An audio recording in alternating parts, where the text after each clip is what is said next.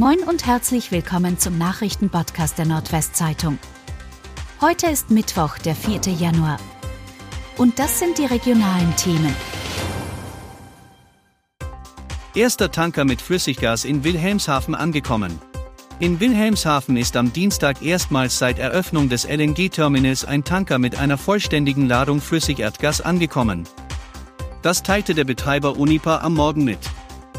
Der aus den USA kommende Tanker Maria Energy wurde auf den letzten Metern von Polizeischiffen zum Terminal eskortiert. Die Maria Energy ist laut Unipa mit ca. 170.000 Kubikmetern verflüssigtem Erdgas, LNG, beladen. Das sei genug, um rund 50.000 deutsche Haushalte ein Jahr lang mit Energie zu versorgen. Brandsätze an Flüchtlingsunterkunft in Wildeshausen deponiert. In der Nähe der noch unbewohnten Notunterkunft für Flüchtlinge am Westring in Wildeshausen hat die Polizei mehrere Flaschen mit entzündlichen Flüssigkeiten sichergestellt. Da die Flaschen unter Steinen und Laub versteckt waren, müsse dies als fehlendes Verständnis für und Drohung gegen die geplante Einrichtung verstanden werden, teilte die Polizei in Delmenhorst am Dienstag mit. Der Staatsschutz habe die Ermittlungen aufgenommen. Die Polizei bittet Zeugen um Hinweise, Wer zwischen Freitag, 30. Dezember und Samstag, 31. Dezember verdächtige Personen auf dem Gelände des ehemaligen Impfzentrums gesehen hat, möge die Polizei in Wildeshausen anrufen. Pommes-Produzent aus dem Landkreis Oldenburg spendet halbe Million Mahlzeiten. Deutschlands größter Produzent von Kartoffeltiefkühlprodukten, Agrarforst, spendet eine halbe Million Mahlzeiten an Tafeln in ganz Deutschland.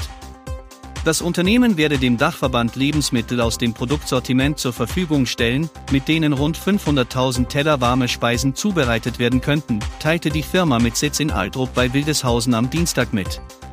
Agrarforst wolle mit der Aktion die tolle Arbeit der Tafeln würdigen und unterstützen, sagte Geschäftsführer Andreas Hennige. Schlagerkollegen helfen Judith und Mel nach Garagenbrand. Das Schlagerduo Judith und fehlt nach einem Brand in seiner Garage in Oldenburg zu Neujahr viel Solidarität von Kollegen. Wir haben die tollsten Kollegen in der Branche, sagte die 70-jährige Judith am Dienstag. Chris Endrus, die Wildecker Herzbuben und andere hätten ihnen Unterkunft angeboten, solange ihr Haus wegen Ruß und Rauch unbewohnbar sei. Vorerst ist das Paar bei einer seiner zwei Töchter untergekommen. Judith und Mel sind bekannt aus Sendungen wie dem Grand Prix der Volksmusik und dem Musikantenstadel. In der Neujahrsnacht habe ein Kurzschluss in der Garage ein Feuer ausgelöst, berichtete der 79-jährige Mel.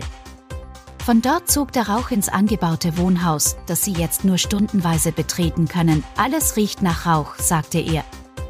Trotzdem ist er froh. Wir sind beide heil geblieben und das ist das Wichtigste. Explosion an geparktem Auto in Bremen. Unbekannte Täter haben an einem geparkten Auto eine Explosion verursacht. An dem Wagen, der im Bremer Stadtteil war geparkt war, entstand Totalschaden. Die Tat ereignete sich in der Nacht auf Dienstag gegen 22.25 Uhr. Fahrzeugteile flogen aufgrund der Explosion durch die Gegend. Der Kotflügel des Autos wurde in etwa 30 Meter Entfernung gefunden, wie aus einer Mitteilung der Polizei Bremen von Dienstag hervorgeht.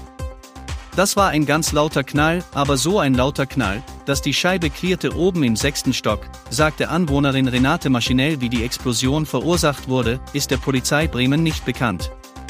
Ob das Auto einem besonders bekannten Menschen gehört, konnte die Polizei nicht sagen.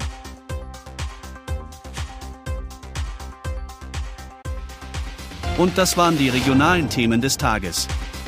Bis morgen!